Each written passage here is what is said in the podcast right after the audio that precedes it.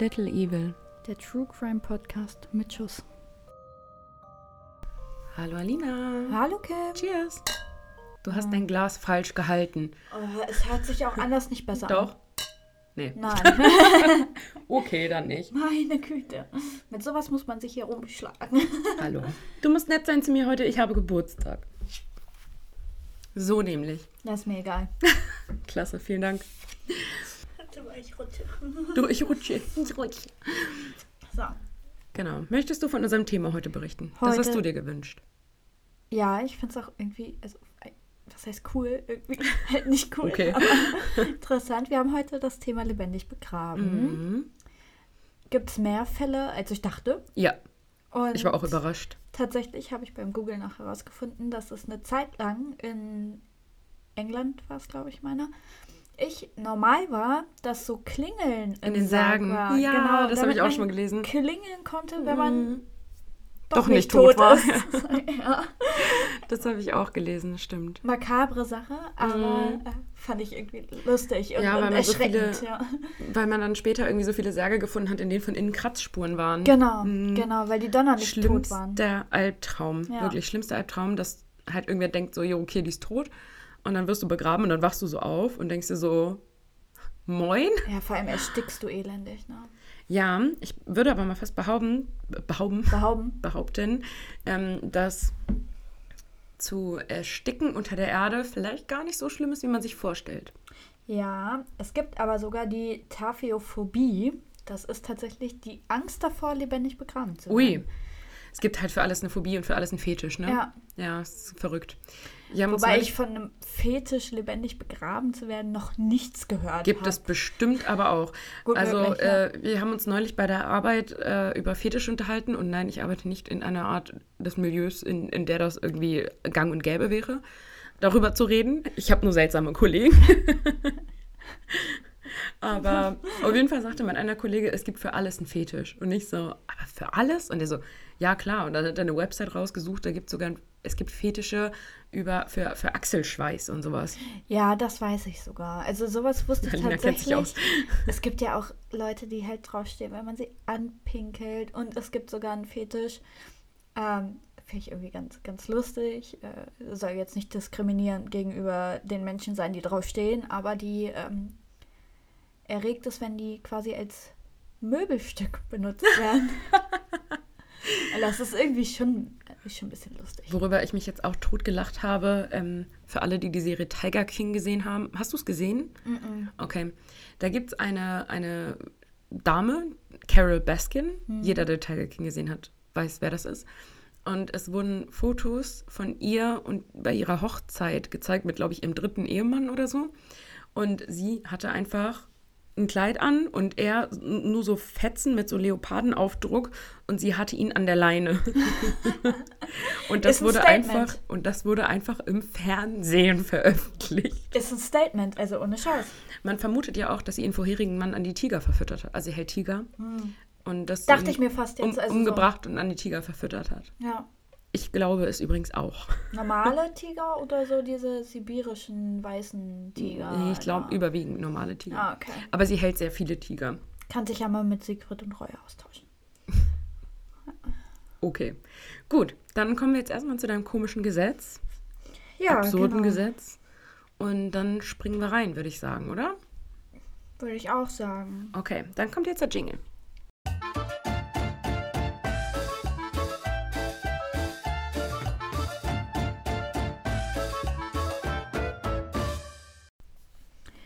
Die Stadt Leadwood, Missouri, hat es Piloten verboten, während des Fluges Wassermelonen zu essen. Aber Honigmelonen gehen. Vielleicht. Oder eine Geiermelone. Ah, vielleicht weil sie tropfen oder so, ne? Ja, Du aber dann, nicht viel darfst Platz du, so dann darfst du aber ganz viele andere Dinge auch nicht essen. Ja. Also, Aber vielleicht ist es mit Wassermelonen häufiger vorgekommen als mit anderem Obst. Ja, aber kleckern kannst du mit allem. Das stimmt. Mit so einem Sandwich mit Dick Mayo oder so drauf, wie sie da alle essen. Äh, Tropft auch mal runter. Ne? Mm. Das stimmt, ja. Also fand ich sehr lustig. Das ist wirklich ein bisschen Übrigens habe ich gerade die Theorie aufgestellt, dass Kims Fetisch der Jingle ist. Nein, so toll finde ich ihn dann auch nicht. ich liebe unser Jingle, aber so sehr liebe ich ihn dann doch nicht. Ja, heute startest du. Genau, heute starte ich. Fangen wir mal Ich würde an. sagen, dann hüpfen wir direkt rein, oder? Ich mache mein Handy weg und los geht's. Los geht's. 15. September 1981. Eiching am Ammersee, Bayern. Es ist der erste Schultag nach den Sommerferien für die zehnjährige Ursula Herrmann. Nach der Schule hat sie noch Turnunterricht. Darauf freut sie sich. Eigentlich wollte sie danach direkt nach Hause kommen, aber Ursula entschließt sich, noch bei ihrem Onkel und ihrer Tante vorbeizugehen und mit ihnen gemeinsam zu Abend zu essen. Um kurz nach sieben klingelt das Telefon. Ursulas Vater ist dran. Mach dich bitte auf den Weg nach Hause, Liebes. Es wird bald dunkel. Kurz darauf verabschiedet sich Ursula von ihrem Onkel und ihrer Tante und macht sich auf den Heimweg. Vor dem Haus des Onkels steigt sie auf ihr Fahrrad und nimmt den direkten Weg am Ammersee entlang. Eigentlich hätte Ursula gegen 19.30 Uhr zu Hause sein sollen. Der Weg dauert nur höchstens eine Viertelstunde. Doch sie kommt nicht. Ursulas Mutter hat ein schlechtes Gefühl.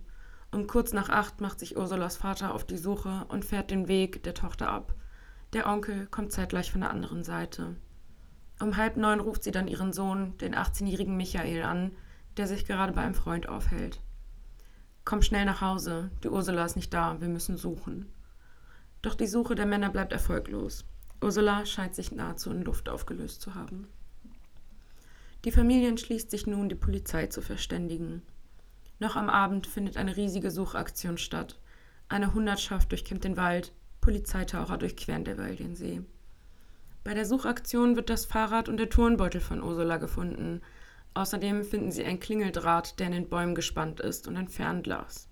Für alle, die es nicht wissen, Klingeldraht ist eine ganz, ganz, ganz dünne Stromleitung, die tatsächlich auch für Klingeln verwendet wird.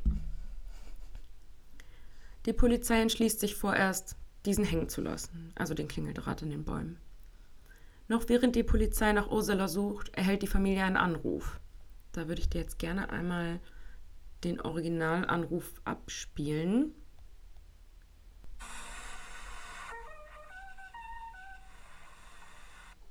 Und das war's. Die Täter sprechen nicht mit der Familie und spielen nur den Verkehrsjingle des Radiosenders Bayern 3 ab. In den nächsten drei Tagen erhält die Familie zehn dieser Anrufe. Also immer nur der Jingle und dann wieder auflegen. Am 18. September, drei Tage nach der Entführung, erhält die Familie einen Brief der Entführer. Der Text aus Zeitungsbuchstaben zusammengewürfelt. Wir haben Ihre Tochter entführt. Wenn Sie Ihre Tochter jemals lebend wiedersehen wollen, zahlen Sie zwei Millionen Mark Lösegeld. Wir werden Ihnen am Donnerstag anrufen, und ja, es ist mit Rechtschreibfehlern. Ich zitiere nur. Wir werden Ihnen am Donnerstag anrufen. Wir werden uns mit Pfeifton melden.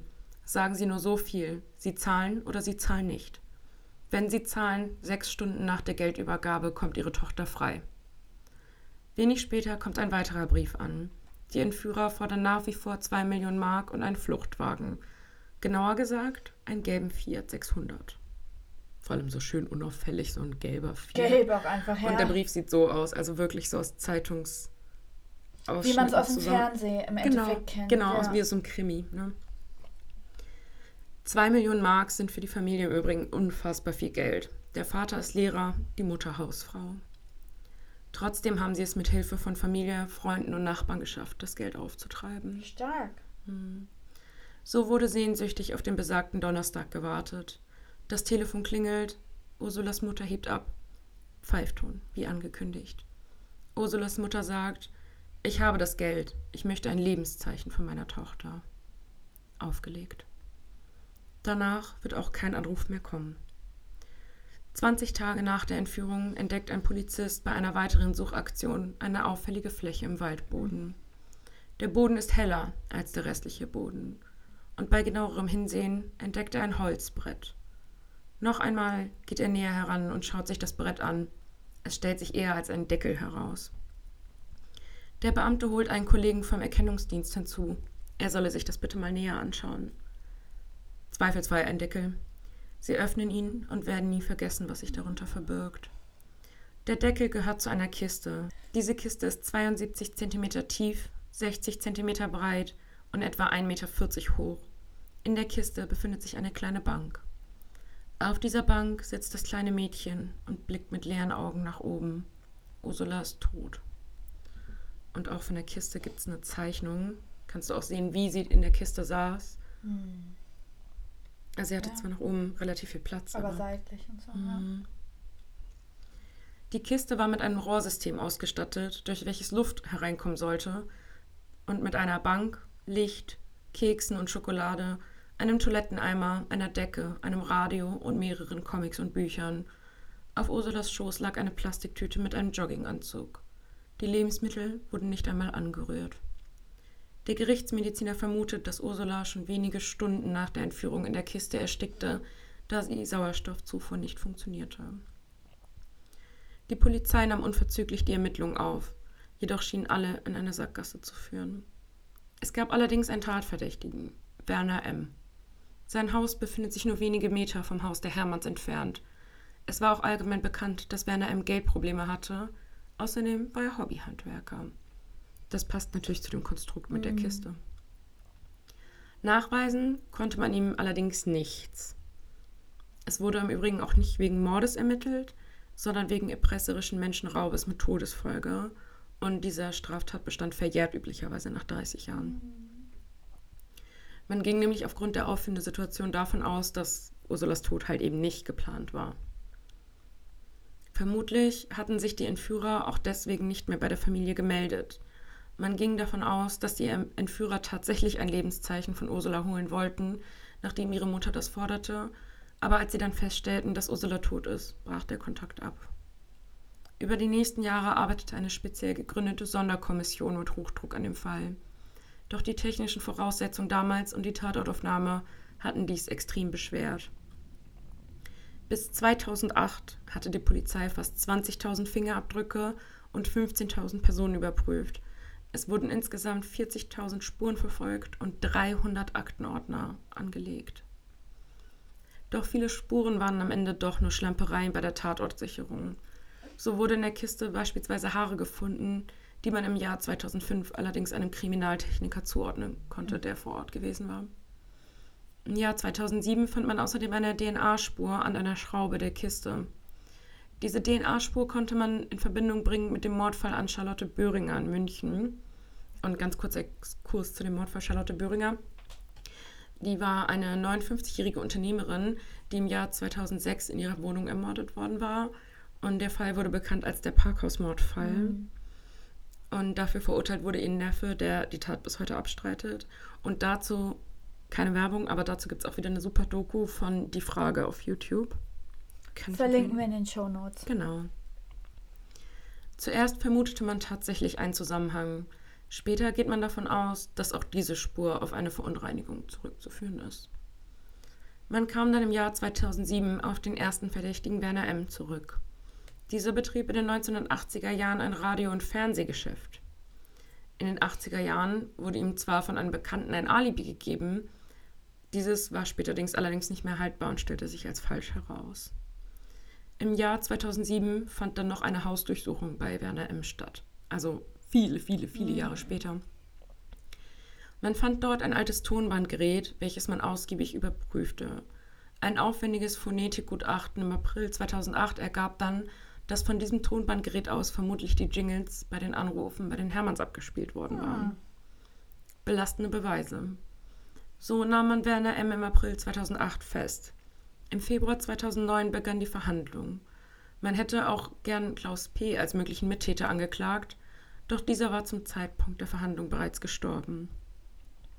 Der Bruder von Ursula tritt als Nebenkläger auf. Klaus P. hatte sich gegenüber der Polizei einst geäußert, dass er für Werner M. ein Loch im Wald gegraben hätte. Dafür wurden ihm 1000 D-Mark versprochen. Der Zeuge galt allerdings damals aufgrund seines Alkoholismus als nicht glaubwürdig. Er konnte auch den Fundort der Kiste nicht beschreiben.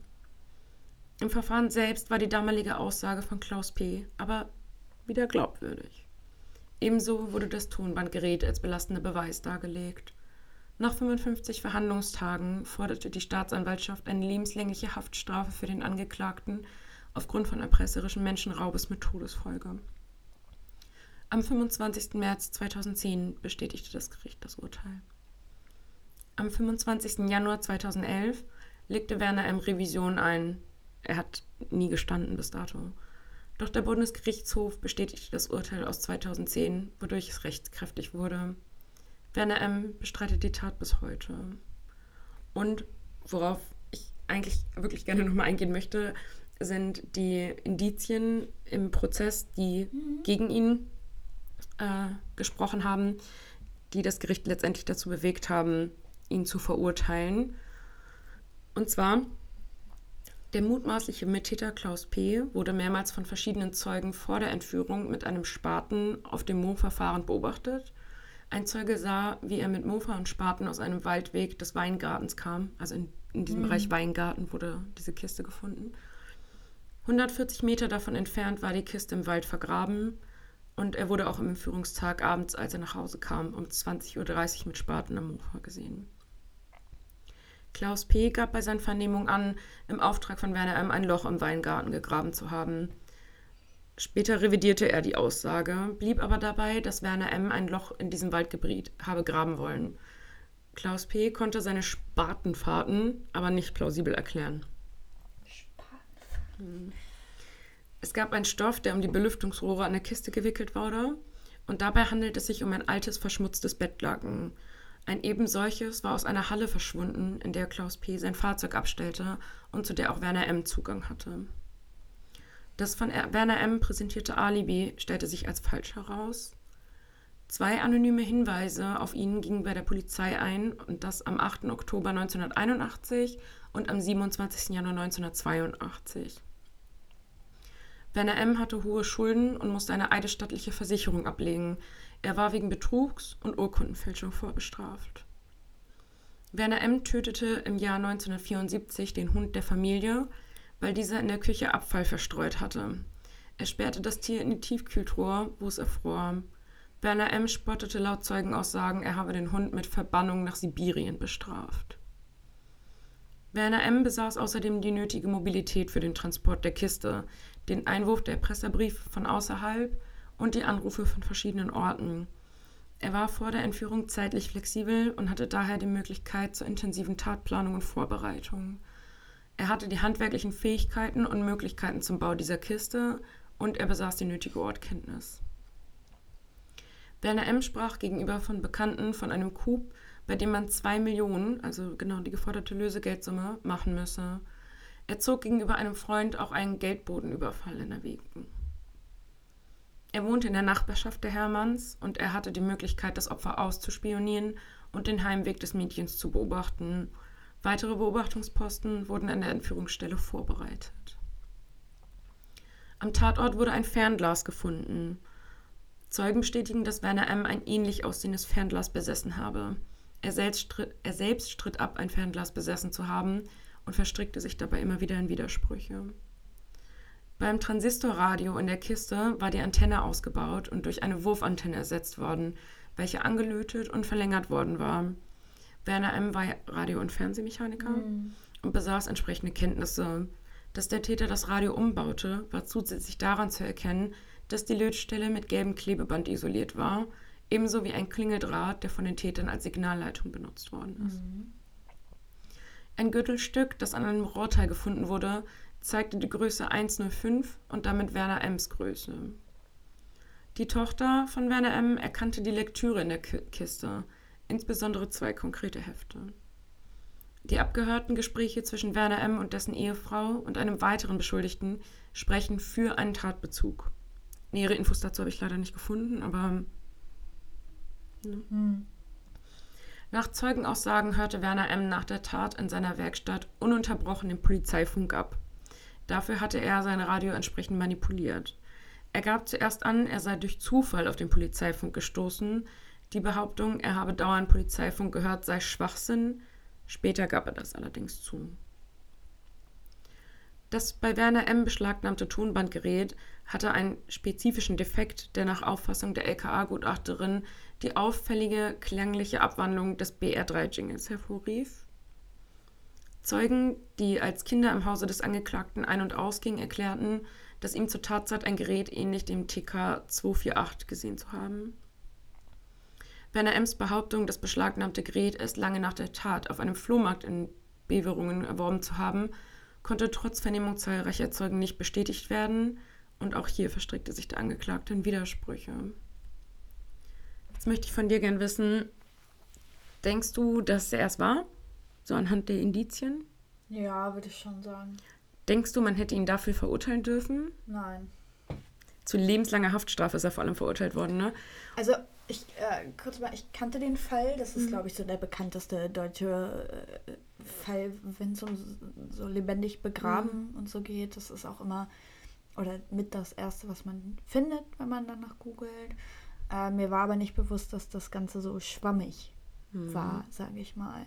Also ich kann die Verurteilung verstehen, aber richtig finde ich es nicht, weil eigentlich dürfen keine Zweifel mehr bestehen, dass mhm. er es war.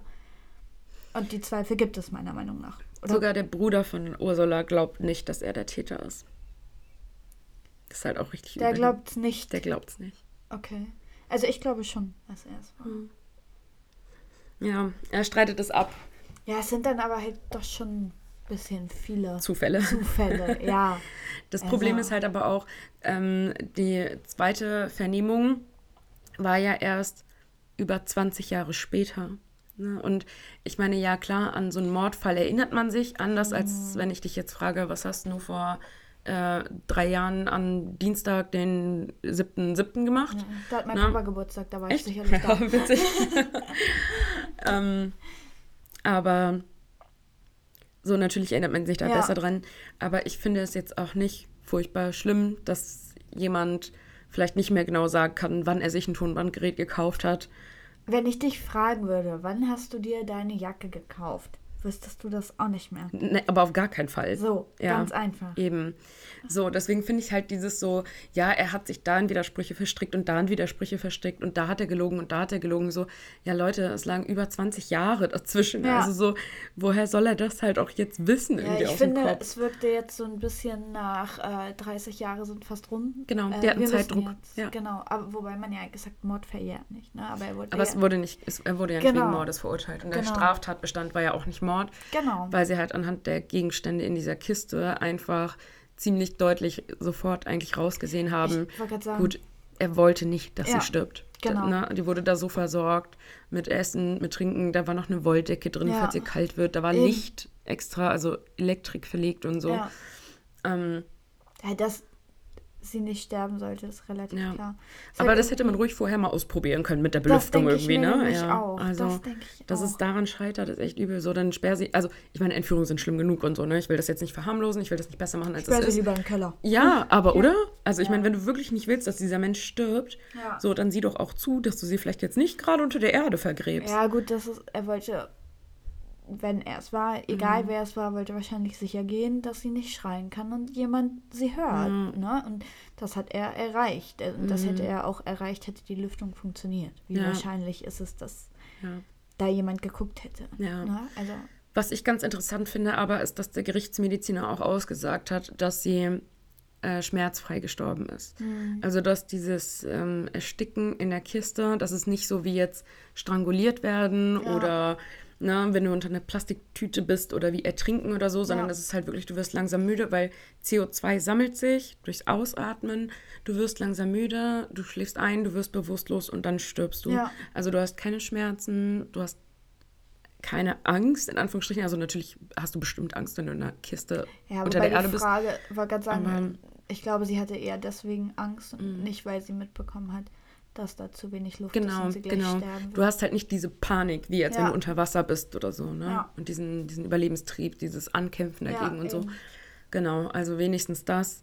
Da hat die Familie später auch ausgesagt, dass es halt für sie gut ist zu wissen, dass sie nicht leiden musste. Na, zumindest etwas, ne? So, mm. also es ist immer so salopp gesagt, aber mm. irgendwie. Ja. Ja. Übel. Das ist furchtbar, ey. Vor allem, wie gesagt, auch irgendwie so zu wissen, eigentlich hätte sie gar nicht sterben sollen und das ist einfach an so einer Kleinigkeit irgendwie gescheitert. Mm. Ne? Mhm. Also vor allem dieses Rohrbelüftungssystem, und das sieht man auch auf dem Bild ganz gut, das zeige ich dir einfach nochmal. Ähm, das posten wir euch natürlich auch wie immer auf Instagram, zusammen mit Fotos auch von der Grube. Mhm. Aber du siehst hier, das ist halt relativ gut ausgeklügelt gewesen. Ja. Ne? Hier war auch noch ein Ventilator zwischengesetzt ja. für die Frischluft und so. Und das war eigentlich so also hier geht hier geht's raus, hier geht's Ja. rein. Ne? Es Ja, war gar nicht so, so Gar vom, nicht vom. System gar nicht so dumm. Das Problem war nur, dass diese Rohre viel zu lang waren, um Sauerstoff zu transportieren. Ja. Wow. Aber von der, I von der Idee, das hört sich jetzt auch wieder schlimm an. es war gut gemeint. Ja. ja. Ja. Scheiße. Der wollte halt wirklich niemanden töten eigentlich. Ne? Ja. Ach Mensch. Mhm. Na gut. Dann kommen wir jetzt zu unserer neuen Kategorie. neuen Kategorie. Und zwar haben wir Mordfälle, Nee, nicht Mord, Todesfälle. Todesfälle, Entschuldigung. Wir haben Todesfälle. Und ich lese dir jetzt einen Fall vor, Alina. Und du und auch die Zuschauer, Zuschauer, jetzt fange ich auch schon an. Zuhörer. Und du und auch die Zuhörer und Zuhörerinnen können mal raten. Wir lassen euch zwischendrin auch ein bisschen Zeit. Zeit, da kann genau. äh, Kim dann ihren Jingle-Fetisch wieder auslassen. Wenn ich einen geeigneten Jingle finde. ja, irgendwas so Warteschlangenmusik oder so. Was Oh, so Aufzugmusik wäre auch cool. genau. Und dann könnt ihr da mal kurz drüber nachdenken und äh, einloggen quasi Ja. für euch. Es gibt halt immer nur die Möglichkeit wahr oder falsch. Genau. Und Ne? schreibt uns dazu auch gerne auf Instagram, wie ihr das findet, ob ihr das cool findet. Äh, Genau. ob ihr richtig gelegen habt. Wie auch immer. Genau. Okay. JB 1964 bis 2008. JB ist der einzig bekannte Mensch, der auf trockenem Land von einem weißen Hai getötet wurde. Als er den gestrandeten Hai im Sand fand, versuchte JB, ihn ins Meer zurückzuschieben, worauf sich der Hai umdrehte und JB biss. JB verblutete noch am Strand.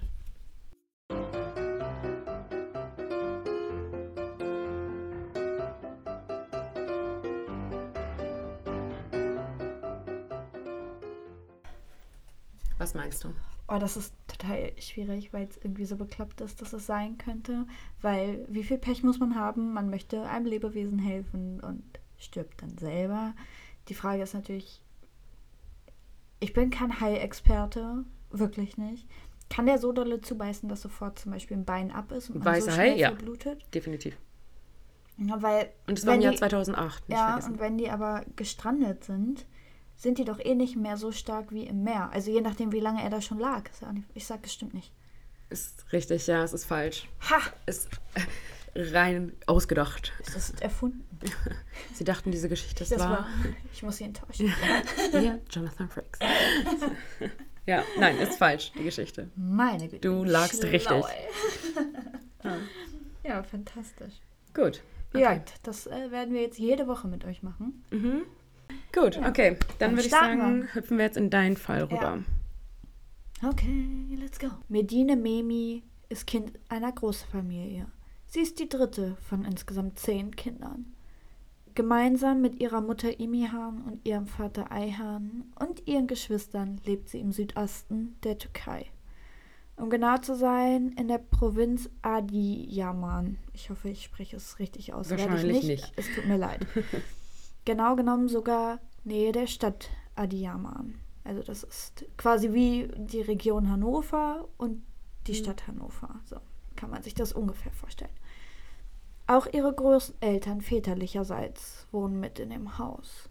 Auf dem Grundstück befindet sich zusätzlich eine Art kleiner Hinterhof und ein Hühnerstall. Ihr Vater Eiham betreibt eine Bäckerei und der Großvater hat die Aufgabe des Machthabers der Familie. Sein Wort ist Gesetz und was er wollte, wird getan. Soweit man weiß, ist der Vater, Großvater Feti Mitglied eines Abzweiges des Naqshbandi-Ordens. Ähm, also das sind irgendwie so einer von den Grundorden des Islams. Um genau zu sein, soll er in der Sekte der Mensil sein. Jeden Freitag wurden mystische Messen gefeiert. Trotz der religiösen Einstellung gehörten die Familie Memi zu den bekanntesten Schmugglern der gesamten Provinz Adiyaman. Geschmuggelt wurden Zigaretten, Tee und das sogenannte türkische Kölschwasser. Das ist so ein Zitronenduft, nenne ich es jetzt salopp mal. Die Nachbarn grenzten sich von der Familie ab. Generell führte die Großfamilie ein sehr abgekapseltes Leben. Medine selbst besuchte nie die Schule. Dabei herrscht in der Türkei eigentlich eine Schulpflicht von, von acht Jahren. Jedoch werden viele Geburten von Mädchen gar nicht erst gemeldet, sodass Medine quasi unterm Radar lief und so die türkische Regierung, beziehungsweise wahrscheinlich die Provinz, äh, gar nicht dazu auffordern konnte, dass mhm. sie überhaupt zur Schule geht. Vielen Mädchen in der Region Adiyaman geht es so. Bildung findet schlichtweg nicht für Frauen statt. Immer wieder wurde Medina sowie die anderen Frauen der Familien geschlagen. Medine hielt man vor, sie würde am Telefon mit fremden Männern sprechen und sie sei eine Schande für die Familie. Viermal ging Medine zur Polizei. Diese versicherten ihr, sie sei in Sicherheit. Hab keine Angst. Solange wir da sind, kann dir niemand etwas tun. Wir sind der Staat. Doch zu Hause bei den Memis ist der Großvater der Staat. Medine ging sogar so weit, dass sie ihren Großvater anzeigte wegen der Schmuggelgeschäfte. Großvater Feti ist empört. Sie als Frau hat sich da nicht einzumischen. Die Situation eskalierte und Medine wurde eine Waffe an den Kopf gehalten. Sie floh. Angekommen auf der Polizeiwache berichtete sie von den Vorkommnissen. Sofort durchsuchte die Polizei das gesamte Haus und fand Waffen sowie Schmuggelware. Feti wird angeklagt und wird zu zehn Monaten Haft verurteilt. Diese Strafe wird allerdings in eine Geldstrafe in Höhe von 250 Euro umgewandelt. Oh, well. Medina war gerade einmal 16 Jahre, als all dies geschah. Auf einmal verschwand das junge Mädchen spurlos. Bei jeder Nachfrage wurde gesagt, sie sei selbst ausgerissen, weggelaufen. Am 2. Dezember 2009, 45 Tage nach dem Verschwinden, gelangt ein anonymer Hinweis an die Polizei. Angeblich soll Medine nicht abgehauen sein, sondern Großvater Feti mit seinem Sohn sollen sie vergraben haben im Hinterhof. Die Polizei macht sich also erneut auf den Weg zur Familie Memi. Sie gruben an besagter Stelle. Zunächst musste allerdings eine Betondecke ausgesägt werden. Also sie haben da mhm. richtig wieder Beton drüber gegossen. Ja. Und tatsächlich, sie fanden die 16-jährige Medina. Sie saß in einer etwa zwei Meter langen Grube, die Knie zur Brust gezogen und die Hände am Rücken gefesselt. Die Leiche wurde in das Istanbuler Institut für forensische Medizin gebracht und dort untersucht. Der Toxscan negativ. Jedoch sollte der Rechtsmediziner andere Dinge finden. Der Autopsiebericht eröffnet dann die ganze Grausamkeit der Tat. Medine war noch am Leben, während sie vergraben wurde. In ihrer Lunge und in ihrem Magen fand man Erde. Viel Erde. So wird auch klar, welchen Todeskampf Medine zuletzt geführt haben muss. Der Bericht löste in Emihan einen Wandel aus, denn ihre Mutter war am Tag der Tötung gar nicht zu Hause gewesen und ging tatsächlich davon aus, dass Medine weggelaufen sei. Eihan und Feti beteuerten, es sei ein Unfall gewesen, und aufgrund der Überforderung haben sie Medine vergraben. Sie waren sich doch sicher, dass sie tot war. Denn laut deren Geschichte seien sie sich gestritten haben, dann ist sie gefallen und hat sich nicht mehr bewegt. Mhm. Der klassische Unfall. Genau. Dagegen spricht allerdings, dass Medines Hände, wie gesagt, gefesselt waren. Auch Emirhan bezweifelt dies. Sie konnte es nicht fassen. Man hätte sie doch sofort in ein Krankenhaus bringen müssen. Schließlich vergräbt man seine Tochter bzw. Großtochter doch nicht einfach so. Selbst wenn es ein Unfall gewesen wäre und selbst wenn sie schon tot gewesen wäre, hätte man versuchen müssen, sie zu retten.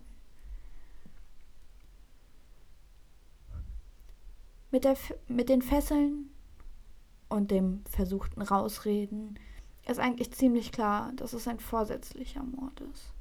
Zweieinhalb Jahre nach der Tat wird das Urteil schließlich gefällt. Ayhan und Fethi Memi werden wegen Mordes jeweils zu lebenslanger Haft verurteilt. Und das ist, glaube ich, in der Türkei auch wirklich lebenslang. Hm. Verdient. Ja. Voll verdient. Also vor allem auch, wenn sie ja wirklich noch, was man ja leider nicht mehr weiß, aber noch bei Bewusstsein war, das ist ja auch richtig schwer. Also unter Erde begraben zu sein. Das ist ja nicht wie in meinem ja. Fall, dass man sagt, okay, gut, der Sauerstoffaustausch hat nicht funktioniert, du wirst müde, du schläfst ein, du wirst bewusstlos, du stirbst, sondern das ist ja wirklich ersticken. Erdrückt und erdrückt erstickt. Und erstickt. Ja, mhm. genau. Das ist halt richtig übel. Also es war halt tatsächlich ein Ehrenmord, wie man es mm. so schön nennt. Ne? Ja. Oh, furchtbar. Ja. Ganz, ganz schlimm sowas. Vor allem halt auch so bei deiner eigenen Familie, so, den du ja eigentlich am meisten vertraust. Möchte man meinen so, ne? zumindest, ja. Hm. Es gab auch in der Türkei einen Riesenaufschrei deswegen, äh, was Frauenrechte angeht hm. und ähm, wie mit den Mädchen in den Familien umgegangen wird.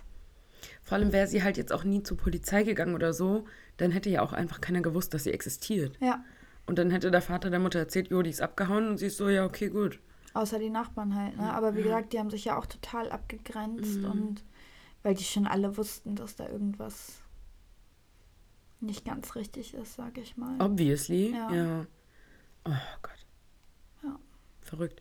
Ich fände es auch so verrückt, dass einfach dieser Opa, ich stelle mir halt einen Opa immer so alt und gebrechlich vor, mhm. dass dennoch so ein, irgendwie so ein quasi kriminelles Superhirn ist parallel. Mhm. Ja gut, so sie, war halt auch, sie war halt auch erst 16 ne? und mhm. ihr Vater war 40. Das heißt, dann wird ja, er vielleicht so um die 60 so. sein. Genau. Und nicht so alt. Also schon daher. Wir haben Hörer bis 60 Jahre sogar. Ja, richtig cool. Mhm. Ja. Ja. ja. Verrückt. Ja, finde ich voll traurig. Ja, es ist auch. Vor allem, weil die Mutter halt auch wirklich nichts davon wusste, ne? Was und halt, dann selber so überrannt worden ist damit ja, quasi. Was halt auch super interessant ist, so am Tag des Mordes hat, ähm, haben die beiden, also der Großvater und der Vater, die ganze Familie weggeschickt ähm, in, jetzt weiß ich nicht mehr, wie die Stadt hieß. Da ist auf jeden Fall so eine Moschee von mhm. deren Sekte, in Anführungszeichen. Mhm. So haben sie es im Internet betitelt zumindest oder auf, auf den Quellen. Ähm, und die sind alle dahin gefahren und waren alle außer Haus, weswegen man auch halt mhm. ganz klar von Vorsatz ausgeht. Definitiv. Ja. Also das wäre wirklich ein ulkiger Zufall. Ja. Wenn dann wirklich, ich meine, natürlich Unfälle können passieren, ne? Ja, aber, aber wenn du jetzt bei mir die Treppe runterstürzt und dich nicht mehr bewegst, dann sage ich auch nicht, oh ja gut, dann gehe ich dich jetzt verbuddeln. So. Dann und fessel halt, dich vorher Und noch. fessel dich vorher, ja. ja. So dann so Bermuda-Dreieck verbuddelt. Ja. dann ähm, ruft man ja auch den Rettungswagen. Ja. So, wenn es ein Unfall war, musst du dir auch ja. keine Sorgen machen. Und, und Beton stand da auch durch Zufall fertig angemischt und alles. Ja. Also, also total wahnsinnig, echt. Weil wir, die haben das echt eins zu eins wieder so betoniert, dass es mhm. das aussieht, als wäre nie was gewesen. Was halt voll interessant wäre, ähm, wer diesen Hinweis der Polizei gegeben hat, mhm. weil darüber findest du nichts. Bestimmt eins Poli der Kinder. Naja, die waren ja nicht da. Vielleicht war es auch echt ein Nachbar, der Aber vielleicht gesehen hat ein Kind auch irgendwie ein Gespräch belauscht nochmal im Nachgang. Kann natürlich auch sein. Aber es wäre echt mal interessant, das mm. zu wissen. Also. Ja. Der einzige gute Mann oder gute Frau. Ja, genau. Irgendwie an dem Fall. So. Ja, vor allem stell mal vor, dieser Hinweis wäre nicht gekommen. Es wäre mhm. niemals wäre das aufgefallen. Ja. Nie. Hättest du dann wahrscheinlich nur irgendwann mal entdeckt, irgendwie die Überreste, wenn du passiert ja sowas dann am häufigsten, wenn das Gebäude mal abgerissen wird und neu gebaut wird. Ja, aber wer weiß, wann das gewesen wäre mm. in so mhm. einer türkischen Provinz. Ich äh, ja. war noch nie in einer, aber das ist ja viel. Die halten ihre noch. Häuser sehr gut in Stand. Ja, aber ich glaube ja auch alles noch relativ altmodisch, nenne mm. ich es jetzt einfach mal. Ne? Also schon richtig schlimm. Ja, echt übel. Ja. Vor allem einfach auch so lebendig. Ne? Ich meine, so, ja klar, das ist das Thema unserer Folge. Ja. War jetzt irgendwie vorhersehbar, dass das kommt. Obviously, ja. Aber ich finde halt trotzdem so jemanden lebendig zu begraben halt so übel. Mhm. Also, weiß nicht. Also da ging es dem Kind in der Kiste bei mir ja noch deutlich besser. Ja. Es sei denn halt, sie war nicht mehr bei Bewusstsein, hat es vielleicht gar nicht mitbekommen und hat halt nur geatmet. Ja, schlimm ist, aber, aber wenn sie es auch im Magen hatte, mh. hat sie auch irgendwie noch geschluckt. Aber schlucken ist ein Reflex. Ja, aber nicht Mund aufmachen und schlucken. Das ist warm, ja. so ein bisschen im Schlaf kauen. So. Lecker. Apropos im Schlaf kauen, lockern wir die Stimmung jetzt noch mal ein bisschen. Ich muss eine witzige Geschichte erzählen von einer Freundin. Ja. Und zwar ist die auch aufgewachsen mit einem Bruder zusammen, der ein paar Jahre jünger ist als sie. Und sie hatte immer Süßigkeiten zu Hause. Und sie hat immer erzählt so, und egal wo ich diese Süßigkeiten versteckt habe, mein Bruder hat die immer gefunden ja, und aufgegessen. Auch so, ja. Immer. Und das hat sie so wütend gemacht, ne? Und dann ist sie irgendwann ausgezogen. Und dann fing es an bei ihr, dass sie immer so dachte, so, ich hatte doch noch was. Und ich hatte doch noch Süßigkeiten Sie und so. es immer noch versteckt. Nein, sie hat die im Schlaf selber gegessen. Im Schlaf einfach. Wie geil ist das Mhm. denn? So Schlafwandler, so essende Ja. Schlafwandler. So gibt's tatsächlich. Aber finde ich so witzig, ne, dass sie immer ihren Bruder beschuldigt hat, der immer so, ich war's nicht. Und sie so, Und ja, sie so, aber ja, keine Scheiße klar. und so. Ja. Und er war's halt wirklich nicht. Wie geil ist das denn? Aber damit rechnet man ja auch nicht, ne, Nein. dass man jetzt irgendwie im Schlaf an das Versteck denkt, wo man seine Süßigkeiten hat, daran geht, dann isst und du es nicht mitkriegst. Ja, das Und stimmt. dann meinte sie halt nur so, ja, ich habe dann halt so, seit sie alleine wohnte, ne, irgendwie, dann lag da eine leere Chipstüte irgendwie auf dem Boden irgendwo. so, die sie da definitiv Richtig nicht hinterlassen hat. random. Ja, voll geil. Mich richtig gefreut. Über die Geschichte fand ich richtig witzig. ja, das ist echt lustig. Ja. Also Gott sei Dank halt wirklich nur innerhalb der Wohnung, ne? Wir hatten auch schon mal so ein Erlebnis. Da waren wir mit äh, Freunden aus Osnabrück zusammen im Urlaub. Wir waren noch Kinder alle. Also die haben zwei Kinder und meine Eltern und ich. Und eines Nachts stand der Sohn von denen bei uns vor der Wohnungstür auf Mallorca. Oh, ne? Du kennst ja die Wohnung. gruselig, und die waren weiter unten, haben Ja. die sich eine Ferienwohnung gemietet. Ja. Und der ist einfach die Treppen hochgelaufen, nachts schlafend und hat halt bei uns geklopft. Oh, wie gruselig. Mm, Ja, ganz unangenehm. Also, ja, und dann haben die angefangen, die äh, Wohnungstür abzuschließen nachts. Ja, vor allem sollst du die ja auch nicht wecken, ne? Schlafwandeln, da glaube ich. Ich weiß halt nicht, ob das ein Mythos ist oder ob das wirklich so ist. Ehrlich gesagt. Wir finden das kurz raus. Eine kleine Alina. Pause für euch jetzt. Alina findet das kurz raus für euch. Ja. Also das weiß ich halt wirklich nicht. Ich, ich habe mal gehört, dass man es nicht machen soll, weil sie die Orientierung verlieren. So, aber das, also, gibt jetzt wahrscheinlich Schlimmeres, als aufzuwachen und festzustellen, so, okay, ich bin jetzt nicht da, wo ich eingeschlafen bin, oder? Ach, man soll nicht zu drastischen Mitteln greifen, weil es Mhm. sein kann, dass der Schlafwandler erschrickt und dann kann er hinfallen oder Mhm. ähnliches und sich stark verletzen. Okay. Hm. Ja. Also es ist quasi ein Mythos. Ja, Und dass man im Schlafwandler jetzt vielleicht nicht ein Krug kaltes Wasser über den Kopf gibt, sollte klar sein.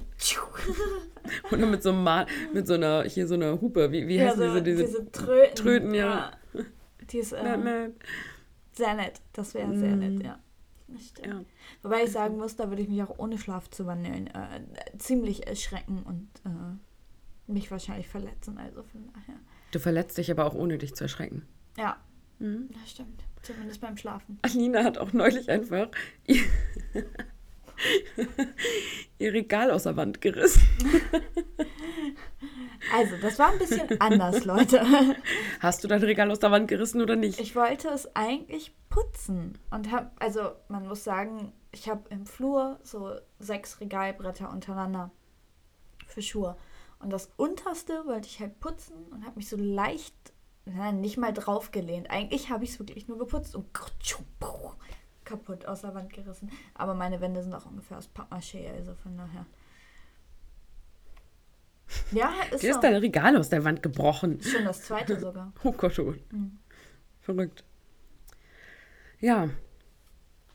Gut, dann genug witzige Anekdoten zum Ja. Schluss. Maya läuft Maja hier schon wieder nervös rum. Stress, ja. Ja. Was auch immer schon wieder mit dir los ist. Möchtest du auch was sagen, Maya?